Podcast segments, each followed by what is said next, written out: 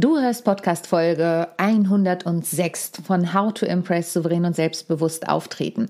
Und wenn du es noch nicht gemacht hast, dann schau dir gern mein Vortragsmentoring an. Das startet am 13.05.2022 ein 16-wöchiges Programm, in dem du deinen Vortrag auf das nächste Level hebst und nicht nur dich selbst, sondern auch dein Publikum begeisterst. Heute habe ich einen Menschen im Podcast zu Gast, der auf jeden Fall die Massen schon begeistert. Dieser Gast ist ein Comedy-Vortragsredner und welche Tipps er für dich mitgebracht hat und was es mit dem Comedy-Vortrag überhaupt auf sich hat, darüber sprechen wir in dem heutigen Interview. Also schnapp dir was zum Schreiben, es gibt auf jeden Fall was zu lernen. Viel Spaß bei der neuen Folge. How to Impress. Souverän und selbstbewusst auftreten im Leben und auf deiner Businessbühne. Hier bekommst du Tipps und Tricks rund um das Thema Wirkung, Auftritt, Stimme, Kamera und die Businessbühne.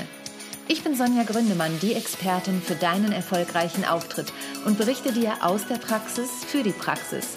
Immer nach meinem Motto, perfekt muss nicht sein, echt ist schöner. Herzlich willkommen zu einer neuen Folge von How to Impress souverän und selbstbewusst auftreten. Ich habe heute einen Gast, den ich selbst vor ungefähr drei Jahren das erste Mal auf der Bühne erlebt habe. Und ich war total beeindruckt, denn ähm, ich musste richtig lachen bei seinem Vortrag. Er ist Vortragsredner, er ist Business Comedian und wir werden heute darüber sprechen, wie das so ist, als Business Comedian auf der Bühne zu sein, was vielleicht auch mal seine Failures waren, wo es nicht so richtig gezündet hat. Ich werde ihn natürlich ein bisschen ausquetschen, auch zum Thema Schlagfertigkeit und vor allen Dingen freue ich mich auf ein wundervolles Gespräch mit Dr. Jens Wegmann. Woohoo! Herzlich willkommen. Ja, hallo Sonja, schön, dass ich hier sein darf. Ja, schön, dass du da bist. Wir haben uns im Vorfeld auf das Du geeinigt, Jens. Ähm, ich darf dich heute interviewen und ich erzähle sonst immer ein bisschen mehr über die Menschen, die bei mir im Podcast sind, wenn ich so das Intro mache. Ähm, jetzt war ich auf deiner Homepage comedy-redner.de, die werden wir natürlich auch verlinken, und habe gar keinen Über mich Reiter gefunden. Woran könnte das liegen?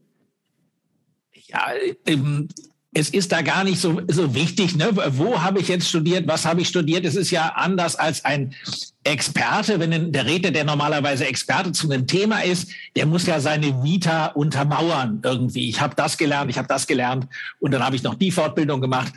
Ich muss einfach nur lustig sein und das sehen die Leute, wenn die das Demo-Video anschauen, dann sagen die, ja, finde ich lustig oder finde ich nicht lustig. Insofern habe ich keine über mich Seite, weil das, ja, glaube ich, gar keinen interessiert. Aber was spannend ist, ist es was anderes auf deiner Seite, da komme ich aber später drauf zu reden. Du hast es eben schon gesagt, es gibt ein Demo-Video, was sehr lustig ist anzuschauen. Ich kann es nur jedem empfehlen, der sich dafür interessiert. Jetzt hast du eben schon gesagt, du bist lustig auf der Bühne. Wie, ich steige jetzt doch mal so ein, wie bist du denn darauf gekommen, überhaupt lustig auf der Bühne zu sein und quasi ein Comedy-Redner im sonst doch oft leider, mein äh, Credo ist ja, ich möchte mehr Entertainment ins Business bringen. Aber es ist ja doch, wenn wir es mal realistisch betrachten, oft auf Konferenzen so, dass es eher dröge ist, ja. Wie bist du denn darauf gekommen, dass du Comedy in Konferenzen oder überhaupt Comedy-Redner werden möchtest? Ja, Also ich denke, der Bedarf nach Unterhaltung, nach Leichtigkeit und Lockerheit ist auf jeden Fall da bei Tagungen und Konferenzen, bei solchen Business-Events. Äh, das Angebot ist halt nur überschaubar oder man findet die Menschen nicht so äh, schnell, ähm, wenn man sowas sucht. Und bei mir war es so, ich war früher Zauberer. Ne, das ist also mein, mein künstlerischer äh, Hergang. Ich habe Betriebswirtschaft studiert und war nebenher habe ich immer als Zauberer gearbeitet, so auf ähm, ja und da auch schon so ein bisschen mich fokussiert auf Unternehmen als Zielgruppe. Als Zauber mhm. kann man einerseits Kindergeburtstage machen und man kann Unternehmensevents machen. Jetzt kann jeder dreimal überlegen, wo sind die größeren Budgets. Und da habe ich mich äh, für die Unternehmensevents entschieden. Und ähm, schon da gemerkt, also Studium einerseits, auf der anderen Seite Künstler, das mögen die Leute, wenn man so ein bisschen ein, ein Grenzgänger zwischen Welten ist. Und ich habe immer auch verstanden, was das Unternehmen will äh, mit der Veranstaltung. Es hat ja ein Ziel, so eine Veranstaltung, und da kann ich helfen, das Ziel zu erreichen, wenn ich weiß, worum geht's da überhaupt. Wenn man andere Künstler jetzt so wie Zauberer oder äh, Jongleure, Bauchredner nimmt, die machen auch das, was die Industriejobs nennen, aber die haben gar keinen Plan, was da einer will bei der Veranstaltung und ähm, deshalb hatte ich immer so einen Vorteil, dass ich Brückengänger war zwischen den zwei Welten. Einerseits die Businesswelt, andererseits die Entertainment-Welt. Und das ist so, ja, mein USP, dass ich das ganz gut miteinander verbinde. Das ist total witzig. Ich muss da leider kurz einhaken, weil das weißt du bestimmt nicht, aber ich habe ja auch BWL studiert, BWL und Bank und habe dann eine künstlerische Ausbildung gemacht. Deswegen finde ich das natürlich mega spannend und habe gerade so geguckt. Ja, und wenn man mal die Rednerbranche sich anschaut, da sind relativ viele unterwegs, ne, die früher mhm. äh, Zauberer oder Entertainer waren. E Eckhard von Hirschhausen ist zum Beispiel ein ganz prominentes mhm. Beispiel. Den habe ich noch auf Zauberkongressen getroffen früher. Ja, Wahnsinn. Ähm, jetzt ist es so, dass ja oft sehr ernste Themen daherkommen. Ne? Oder, oder ich habe es eben schon gesagt, Veranstaltungen sind oft dröge. Äh, leider, wir arbeiten daran, dass es besser wird. Aber ähm, jetzt sind ja die Veranstaltungen die unterschiedlichsten Themen. Und ich habe in dein Demo reingeguckt. Da sieht man ja auch, du bist in der Automobilbranche unterwegs, du bist in der Versicherungsbranche unterwegs und jeder Vortrag ist anders. Kann man dich zu jedem Thema buchen? Das kann man schon tun, ähm, dass jeder Vortrag anders ist. Also der Vortrag ist immer angepasst so ein bisschen an den Kunden. Mhm. Ich empfinde keine komplett neuen Vorträge. Das weißt du selber, wenn man was Humorvolles schreibt. Äh, die Trefferquote ist immer so 50-50, wenn man was Neues macht. Das muss man erstmal ausprobieren. Und wenn ich jetzt immer ganz neue Vorträge schreiben würde, dann wäre nur 50 Prozent lustig und der Rest äh, würden die Leute sich fragen, was will der überhaupt? Also insofern sind es schon Sachen, die immer wieder kommen. Zu einem großen Teil. Ich mache auch manchmal äh, sehr spezielle individuelle Sachen. Das ist immer so eine Mischung. Sachen, die erprobt sind und Sachen, die individuell neu dafür sind. Und ähm, dann muss man aber schauen, wie kann man das so ein bisschen an den Kunden anpassen. Und da mache ich eben einfach vor einem Briefinggespräch und guck mal, wo drückt denn der Schuh? Und ähm, es gibt natürlich, wie du sagst, ganz äh, trockene Themen. Das langweiligste Thema, zu dem ich meinen Vortrag halten musste, war der Delta-Unterschieds-Brutto-Cashflow. Das ist eine ähm, Größe im Wertmanagement und der, der wurde eben da eingeführt bei dem Unternehmen und ich sollte was zum Delta-Unterschieds-Brutto-Cashflow machen. Und bis man das kapiert hat, äh, braucht man auch als BWLer eine Zeit lang. Ja. Und ähm, natürlich war die Veranstaltung sehr, sehr dröge, aber umso mehr freuen sich die Menschen natürlich, wenn ich dann komme und das so ein bisschen aufheitere. Also ich habe gar nichts gegen langweilige Veranstaltungen, weil dann steche ich so ein bisschen raus. Aber brauchen die Leute dann einen Moment, bis sie erkennen, dass du ein Comedy-Redner bist? Also du fängst ja schon eher seriös an, oder? Oder sind also, die eigentlich so die meiste Zeit, oh, oh Gott, was passiert denn jetzt? Oh Gott, der traut sich aber was, weil das tust du ja auch, oder? Ja, also es ist ein, ähm, ich sage immer, das hängt natürlich ein bisschen vom persönlichen Intellekt ab, wann man versteht, dass das kein ernster Vortrag ist. Es ist mhm. tatsächlich ist das Konzept so, es ist angekündigt als was Ernstes. Vom Institut für Prozessoptimierung zum Beispiel, ne, Dr. Jens Wegmann. Und die Leute rechnen erstmal mit nichts Dollem, wenn ich die Bühne mhm. betrete. Mhm. Und dann ist das so langsam, ähm, steigert sich das. Manchmal bin ich erstaunt, dass es Leute noch nicht kapieren, selbst wenn ich schon ähm, ja, zum Beispiel habe ich so eine Nummer, wo ich eine Grußbotschaft äh, von einem portugiesischen äh, Wirtschaftsvertreter einspiele und die ist aber auf Portugiesisch mit portugiesischen Untertiteln. Also da könnte man irgendwann schon verstehen, äh, das ist jetzt nicht ganz ernst gemeint. Und, und guckst du dann wirklich immer, also ich habe gesehen, äh, zum Beispiel in deinem Demo, dass du da Waschmaschinen zeigst, ja, musst du in die Themen des Kongresses oder der Veranstaltung, wo du bist, wirklich dich tiefer reingraben, um, du hast es eben, äh, die, ich weiß nicht mal mehr, das mit dem Cashflow, ich kann nicht mal mehr ja. den Titel zusammenbringen, ähm, musst du versuchen, diese Themen zu verstehen oder ist es dann eben auch eher deine Aufgabe, so ein bisschen mit humorvollem Zeigefinger drauf zu zeigen, Leute, ihr dürft auch, und das habe ich eben auch gesehen, ne, vollgeschriebene Folien, durch die du durchklickst, ihr dürft auch ein bisschen mal selber hingucken, wie ihr eure Vorträge gestaltet. Ja, das ist so ein bisschen von beidem, äh, würde mhm. ich sagen. Also natürlich versuche ich zu verstehen, worum es da geht. Dann kann ich besser, äh, dann funktioniere ich besser, ne? wenn ich weiß, was beschäftigt die Menschen gerade, was ist das Thema. Und Waschmaschine ist jetzt ein gutes Beispiel. Da muss man ja nicht lange nachdenken, weil jeder hat mhm. eine zu Hause und kann so ein bisschen mit dem Thema Wäsche waschen. Ähm, da kommt man schnell rein in das Thema. Ne? Manchmal gibt es natürlich ähm, Themen so aus der Ingenieurwelt, wo ich auch mal ein bisschen länger nachfragen muss, bis ich es kapiere. Aber ich sage den Leuten immer, wenn du jetzt ähm, jemand auf einer Party erzählen müsstest, was macht dein Unternehmen, was sagst du da? Ne? Und dann, dann schaffen die das schon meistens in ähm, allgemeinverständlichen Sätzen so zu formulieren, dass ich auch äh, verstehe, worum es geht. Und arbeitest du auch mit Menschen daran? Also bist du auch jemand, der sagt, hey, ähm, Sie haben einen Vortrag, ich helfe Ihnen mehr Humor mit in den Vortrag zu nehmen? Manchmal ähm, tue ich das, also ich kriege solche Anfragen.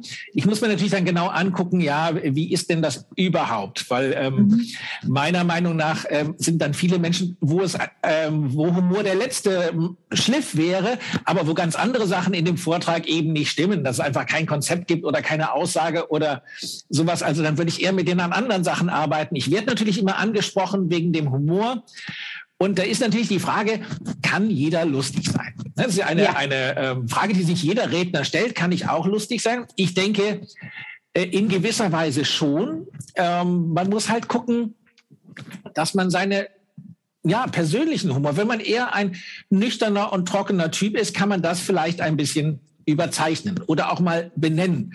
Ne? Und äh, kann dann eben besonders nüchtern und trocken sein es ist schwierig, wenn man versucht, jemand anders zu sein. Wenn man sagt, komm, ich hau jetzt auch Witze raus hier, äh, einen nach dem anderen, aber äh, sonst erzählt man nie einen Witz und denkt jetzt, weil man auf der Bühne ist, macht man lauter Gags. Das geht wahrscheinlich schief, wenn das nicht dem eigenen Naturell entspricht.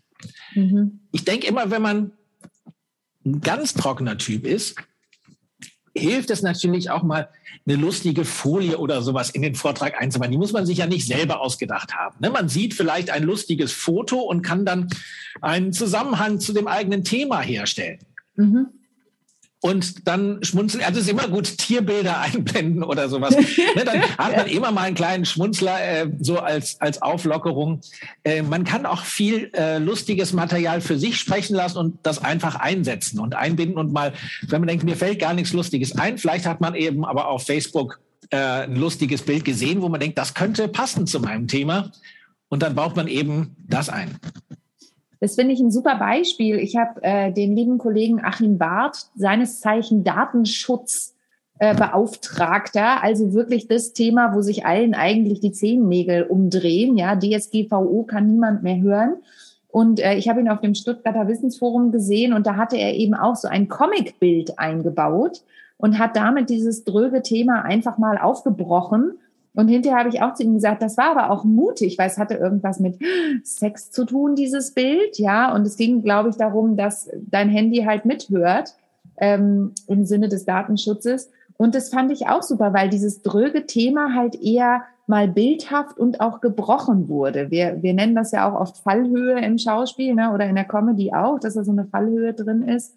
Ähm, du hast es eben schon gesagt, du wirst dafür oft angefragt, aber aber es stimmen dann auf grundsätzliche Sachen nicht. Bist du der Meinung, jeder Vortrag sollte was Humorvolles haben? Nein, überhaupt nicht. Ich denke, es gibt ganz, also jeder Vortrag sollte irgendwas haben. Das, aber es muss nichts Humorvolles sein. Also es kann was, was Emotionales sein. Es können äh, interessante Fakten und Wissen sein. Äh, ähm, also es muss nicht jeder Vortrag unterhaltsam sein. Aber wenn ich mich so umschaue, was werden denn für Vorträge gerade von den Unternehmen selber gehalten? Da ist es oft so, dass einfach, dass eine Verkettung von Missverständnissen ist. Na, nehmen wir mal eine Vertriebstagung.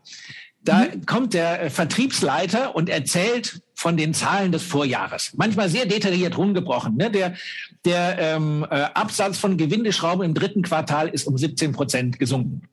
Ja. So, das Missverständnis ist, er denkt, ja, meine Mitarbeiter wollen das hören die Mitarbeiter denken, ja, okay, der Chef muss das sagen. Keiner hat wirklich Interesse an dieser Kommunikation, an dem Vortrag. Man könnte ja auch alles nachgucken. Wenn sich der Außendienstler tatsächlich für die Zahlen interessieren würde, ja. könnte er in den Geschäftsbericht gucken oder den Chef ansprechen. Aber im Prinzip interessiert es keinen. Der eine sagt was, die anderen denken, ja, es muss gesagt werden, aber es hört keiner richtig zu. Und dabei ist es doch eine tolle Gelegenheit, wenn man als ähm, Vertriebsleiter die Vertriebsmannschaft da hat, was Motivierendes zu sagen, was die so ja, Push. Und natürlich kann man sagen, guckt mal hier, in dem Bereich sind die Zahlen eingebrochen, da müssen wir jetzt mal richtig Gas geben. Oder da habe ich mir was Tolles überlegt, wir machen jetzt diese Strategie und seid ihr dabei. Ne, aber es ist oft ganz detailliert, wird es runtergebrochen und in dem Markt und in dem Markt und jetzt kommt noch mal der auf die Bühne, dann muss auch noch jede Abteilung muss was sagen, wie es denn im vergangenen Jahr war und so werden das sehr zähe Kick-Off-Veranstaltungen immer, weil ja. Sachen gesagt werden, die keinen interessieren. Ja, du sprichst mir so aus der Seele. Ich kenne so viele, die das so machen.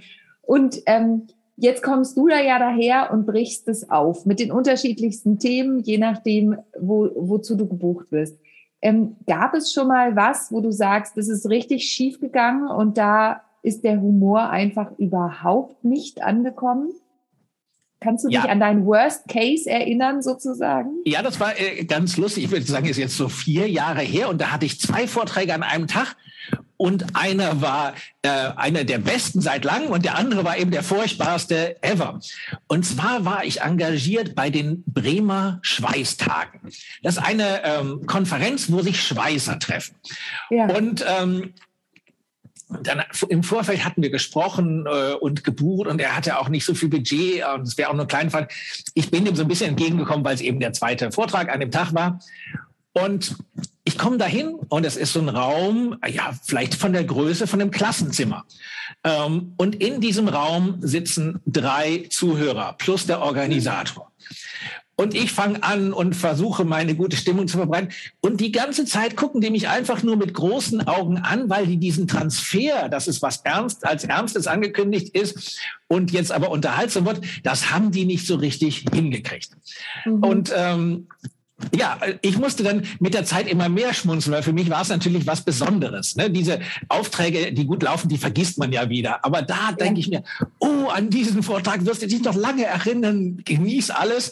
Natürlich verunsichert das einen so ein bisschen, wenn keiner lacht an Stellen, wo immer gelacht wird.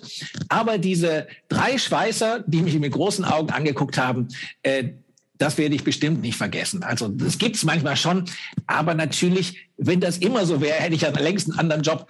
Ne? Also ist, in der Normalfall ist es schon so, dass ich die Chemie gut hinkriege und äh, das Thema finde, dass die Leute ähm, schnell auf meiner Seite sind und unheimlich gerne zuhören, weil sonst wäre es ja ein sehr anstrengender Beruf, wenn man immer äh, nur in 50 Prozent der Fälle Erfolg hätte.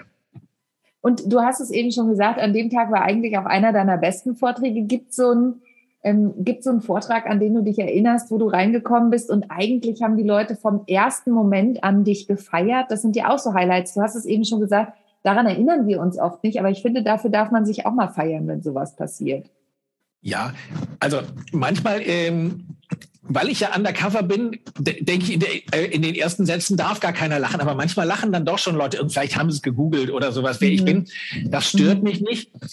Ähm, ich habe das natürlich gerne, weil man in so einem Flow ist und ab einer gewissen Schwelle könnte man irgendwas sagen und die Leute würden lachen. Also es ist ja so, wenn man ähm, einen berühmten Comedian im Fernsehen sieht oder so live mhm. im Theater. Ne? Wenn der das Publikum einmal hat, dann sagt er bumbeldi, bumbeldi, bumbeldi und alle lachen, obwohl mhm. es gar keinen Inhalt hat und nicht äh, lustig ist. Ne? Also man könnte ähm, äh, einen lustigen Handstand machen wenn man die Leute einmal hat, dann äh, tolerieren die ganz viel und sind eben bei allem dabei. Und es gibt manchmal Stellen, wo ich denke, ah, da hat noch nie jemand gelacht, aber dann sind die so aufgedreht, dass sie auch da lachen.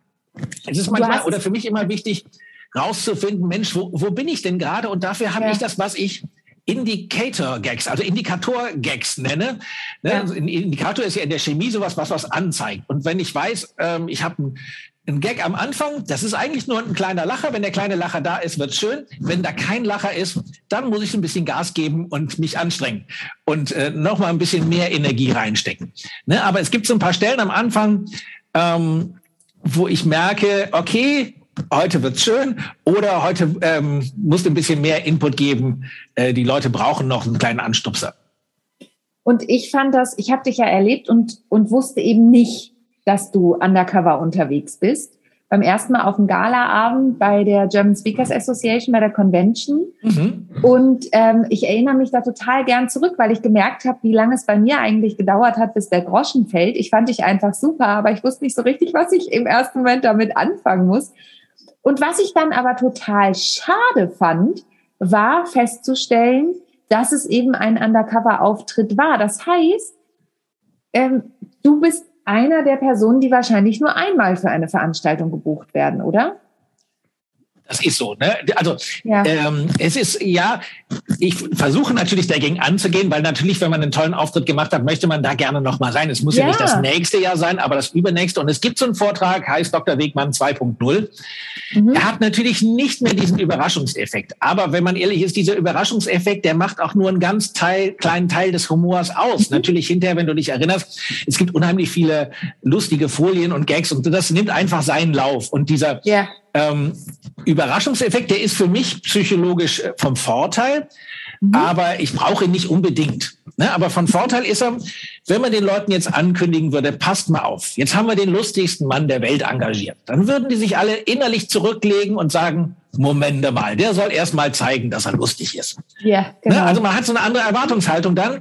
Wenn aber angekündigt wird, jetzt haben wir einen sehr interessanten Vortrag für Sie, Herr Dr. Wegmann vom Institut für Prozessoptimierung, spricht über disversive Chancen im Vertrieb dann sind alle froh, wenn dann dieser komische Dr. Wegmann auch nur eine lustige Folie hat und dann sagen, ach, da ist ja noch eine, ach, aha, und dann geht's los und dann freuen die sich, ne, weil die eben diese ähm, Barriere, weil was Tolles versprochen wird, gar nicht haben. Insofern ist es einerseits schön, diesen äh, Einmaleffekt zu haben, aber ich kann natürlich viele lustige Sachen auch ohne diesen Effekt machen. Und jetzt hast du eine Besonderheit, das knüpfe ich nämlich so ein bisschen an. Das habe ich eingangs schon gesagt. Du hast eine Besonderheit auf deiner Homepage, die mir noch nicht bei vielen Rednern aufgefallen ist. Denn du hast tatsächlich einen Reiter auf deiner Homepage, der heißt Kollegen. Und ähm, ich bin da draufgegangen und habe gesagt, das, das finde ich ja großartig. Da empfiehlt jemand Kollegen. Was ist da der Hintergrund, dass du sagst, hey, nicht nur ich bin lustig, sondern es gibt noch andere Comedy-Redner. Das ist ja eher eine Seltenheit. Ja, jetzt, jetzt muss man sagen, das sind sehr eng an mich gebundene Kollegen. Ne? Also mhm. das ist der gleiche Vortrag, den ich mache, aber manchmal äh, bin ich natürlich schon gebucht an dem Termin. Und ehe wir das jetzt sagen, komm, äh, es geht sausen, äh, habe ich quasi das so äh, beigebracht. Äh, das, die Reden schreibe immer ich. Ne? Ah, Aber ah. wenn man ein bisschen äh, Präsentationstalent hat, kann man die als guter Schauspieler natürlich auch rüberbringen. Mhm. Und dann haben wir das einstudiert. Und jetzt manchmal ähm, ist es dann so, dass einer sagt, ja, komm, ähm, es tut auch einer von den Kollegen, weil die machen wirklich auch tolle Vorträge. Mhm. Ähm, ne, es ist ja jeder hat natürlich eine andere Persönlichkeit und äh, ja, es ist ein anderes Gesicht, aber das, dieses Konzept ist eben das, was den Kunden so gut gefällt und da kann ich dann manchmal auch die Kollegen ins Spiel bringen. Ja, aber natürlich bringe ich auch manchmal so ähm, GSA-Kollegen ins Spiel, also von der German Speakers Association. Die habe ich dann aber nicht auf meiner Webseite. Nur das ist, das habe ich auf der Webseite, weil in dem Gespräch mit dem Kunden jetzt anfragt, haben Sie denn Zeit am 17.05.? Dann kann man sagen, nein, aber sind Sie denn noch auf der Webseite? Und dann kann man die direkt führen zu der Stelle und sagen, guck mal hier, da gibt es auch tolle andere Menschen, die das machen. Ich sehe es trotzdem auch so ein bisschen als Wert, finde ich, äh, dass du, na klar, die halten deine Rede, aber es ist ja auch immer toll, gleich jemanden weiter zu empfehlen, bei dem man weiß, der ist gut. Also ich habe auch mhm. schon mal Leute weiterempfohlen, das ging dann in die Hose, das ist Gott sei Dank sehr lange her. Ähm, Gerade habe ich einen Kunden weiterempfohlen, da tat mir dann die Kollegin sehr leicht. Aber ähm, das weiß man ja vorher nicht. Ich hatte mit dem Kunden noch nicht gearbeitet. Ähm, ja. Aber trotzdem finde ich das total wertvoll und es zeigt ja auch wieder einen Teil deiner Expertise, ne? dass du sagen kannst, hier mit gutem Gewissen kann ich die empfehlen. Jetzt hast du eben schon gesagt, die sind auch gute Schauspieler. Ähm, und vorhin hast du Dr. Eckhard von Hirschhausen genannt, der ja auch im Comedy-Bereich hatte gerade das Gespräch mit jemandem, wo ich gesagt habe, naja, bei solchen Menschen erwartet man das ja auch, dass die witzig sind. Wie viel Schnittstellen, ich weiß, die Frage ist ein bisschen fies, aber wie viel Schnittstellen hast du denn mit der Comedy-Szene? Hast du mit der Comedy-Szene an sich was zu tun? Nicht wirklich. Also es gibt äh, vergebliche Versuche früher von mir Stand-up-Comedy zu machen. Mhm. Ähm, hier in Köln gab es so ein äh, kleines Theater, das hieß äh, Kölner Wohnzimmertheater. Und eine Zeit lang, also ich war ja Zauberer und dachte mir auch, ich muss auch Stand-up-Comedian werden. Aber das ist natürlich ein ganz harter Weg, wenn man mhm. was hat, was funktioniert. Auch als Zauberer war ich sehr lustig. Und die Leute, äh, ich war es gewohnt, ich komme raus und mache was und die Leute lachen und haben Spaß. Und jetzt stellt man sich als äh, Stand-up-Comedian hin, am Anfang klappt das eben nicht so und dann mhm. sagt man was und keiner lacht. Das ist natürlich ein saublödes Gefühl. Und das ist nicht auszuhalten, wenn man was in der Hinterhand hat, was lustig ist. Mhm. Wenn man in der Hinterhand nichts hat, wenn man sonst Taxi fahren muss oder sowas. Oder ähm, von Hartz IV lebt. Oder irgendwie andere Sachen mhm. unangenehm sind dann mhm. lässt sich das aushalten. Dann kann man hingehen und sagen, okay, äh, war zwar nichts, aber Montag gehe ich wieder hin und dann bombe ich wieder. Bomben nennen das die Comedians, wenn der Auftritt halt so gar nicht klappt. Und mit mhm. der Zeit lernt man dann dazu. Ne? Auch bei mir war jetzt der erste Auftritt nicht so, äh, dass da an jeder Stelle richtig gelacht wurde, aber es hat zumindest schon mal so ähm, ja insoweit geklappt, dass ein großer Teil funktioniert hat ne? und dass die Leute das ja. im Prinzip mochten. Die mochten dann den einen oder anderen Gag nicht. Aber da, als ich da als äh, Stand-up-Comedian mich versucht habe, da gab es auch Auftritte von zehn Minuten, wo keiner auch nur einmal gelacht hat. Insofern war das schmerzhaft und wurde dann auch schnell beendet. Da musste ich vorhin schon dran denken, als du das gesagt hast mit dem, na ja, wenn man das vorher schon sagt, deswegen, ich würde für mich zum Beispiel, ich mache ja musikalische Comedy und ich würde niemals das Label Stand-up-Comedy für mich verwenden. Ich bin auch keine Stand-up-Comedian. Das ist einfach nochmal eine eigene Sparte. Aber sobald du sagst Stand-up-Comedy, erwarten die Leute ja, dass es einen Knaller nach dem anderen gibt. Ne? Also ja. da äh, setzt man sich ja selbst unter Druck sozusagen. Ja. Was man von Stand-up-Comedians aber lernen kann, die können alle eben sehr gut Geschichten erzählen, ne? weil die ja so ja, aus dem Alltag berichten, was da passiert ist. Und also es schadet nicht, äh, sich als Redner mit so äh, mit äh, Comedy und Stand-up-Comedy zu beschäftigen, weil die verstehen es natürlich wirklich gut, äh, eine Idee oder einen Gag richtig rauszustellen und so zu präsentieren, dass man darüber lachen oder schmunzeln kann. Total. Ja, absolut. Jetzt sitzt du in deinem Studio in Köln. Du hast eine, das können natürlich unsere Zuhörerinnen und Zuhörer jetzt nicht hören, du hast einen wunderschönen Ausblick hinter dir ähm, über Köln. Zumindest mutet es so an. Ähm, jetzt war ja eine Zeit, die wir alle nicht äh, totschweigen können, ähm, die Online-Zeit. Funktioniert Dr. Jens Wegmann auch online? Ja, also da würde ich sagen, das funktioniert schon. Es ist ja immer eine Frage, was du miteinander vergleichst. Wenn du jetzt vergleichst, funktioniert Dr. Wegmann online genauso gut wie in Präsenz, würde ich sagen, nein. In Präsenz mhm. ist es natürlich schöner und funktioniert besser. Aber wenn du vergleichst, funktioniert eine Online-Veranstaltung mit Dr. Wegmann besser als eine Online-Veranstaltung ohne Dr. Wegmann, will ich auch sagen, mit ist auf jeden Fall besser. Also auch da kann ich positive Energie reinbringen, die Leute zum Schmunzeln bringen. Aber natürlich, wenn man alleine im Homeoffice sitzt vor dem Rechner, lacht man nicht so laut und nicht so viel, als wenn man die Kollegen neben sich hätte es ist ja so bei einem Live-Publikum, der Funke springt über zwischen den Menschen. Und das ist online schwieriger. Gut, man sieht die anderen auch, aber oft ist der Ton aus. Aber trotzdem äh, sitzen die da selber und wo die sonst vielleicht laut lachen, schmunzeln die dann oder, oder schicken mir so einen lachenden Smiley entgegen, weil sie es schön finden. Also es funktioniert. Es ist nicht zu vergleichen, sowohl für Publikum als für Künstler mit einem Präsenzauftritt. Aber wenn nichts anderes geht, ist es immer besser, als nichts zu machen. Super. Lieber Jens, ich könnte mit dir noch stundenlang weitersprechen. Ich finde es mega spannend und ich kann aus eigener Erfahrung sagen, wenn ihr eine Veranstaltung habt, wo ihr etwas Humor hineinbringen möchtet, obwohl es eher um trockene Themen geht, wenn ihr noch nicht so weit seid, dass ihr eure eigenen Vorträge ein bisschen mit Storytelling und Co. umarbeiten möchtet, dann bucht auf jeden Fall Dr. Jens Wegmann ähm, für diese Veranstaltung, um mal ein bisschen den humorvollen Zeigefinger zu erheben, würde ich sagen.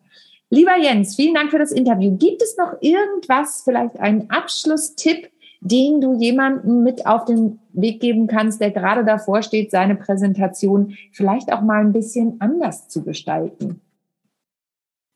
Ja, ich wiederhole, was ich eben gesagt habe. Bau doch einfach mal eine lustige Folie ein. Vielleicht gleich zu Beginn, dass du die, die Stimmung ganz anders in eine andere Richtung lenkst. Ne, dass man, wenn man am Anfang die, mit der Erwartung bricht, dann kann alles hinterher nur schöner werden. Wenn alles so kommt wie erwartet, dann wird es sehr langweilig und die Leute schlafen langsam ein oder gucken auf ihr Handy und so. Aber wenn man gleich zu Beginn für eine Überraschung sorgt, dann wird auch keiner während des Vortrags aufs Handy schauen. Also seid ein bisschen mutig, traut euch was. Ähm, ist, ihr werdet ja nur gefeuert, wenn es nicht klappt. Also in diesem Sinne, Stimmung, äh, schöne Grüße aus Köln und ich freue mich, wenn der eine oder andere anruft. Genau, vielen Dank. Wir verlinken natürlich die Homepage und ich kann es nur empfehlen. Ein ganz zauberhafter Kollege, der euch auf jeden Fall Mehrwert für jede Veranstaltung liefert. Lieber Jens, vielen Dank für das Interview. Und wenn dir die heutige Folge gefallen hat, dann empfehle sie natürlich weiter. Hinterlass uns eine Bewertung bei iTunes Und schalte auch das nächste Mal wieder ein, wenn es heißt How to Impress souverän und selbstbewusst auftreten. Von und mit mir, Sonja Gründemann. Und denk immer daran, perfekt muss nicht sein. Echt ist viel schöner. Tschüss. Ich hoffe, die heutige Folge hat dir gefallen und du schaltest auch beim nächsten Mal wieder ein, wenn es heißt How to Impress souverän und selbstbewusst auftreten. Hinterlass mir gern eine Bewertung bei iTunes oder auch eine Rezension bei Google und vernetze dich mit mir auf den sozialen Medien, vor allen Dingen bei LinkedIn und Instagram bin ich aktiv. Über Weiterempfehlungen freue ich mich natürlich auch sehr und wenn du noch mehr über mich erfahren möchtest, dann abonniere einfach meinen Newsletter. Bis zum nächsten Mal. Tschüss.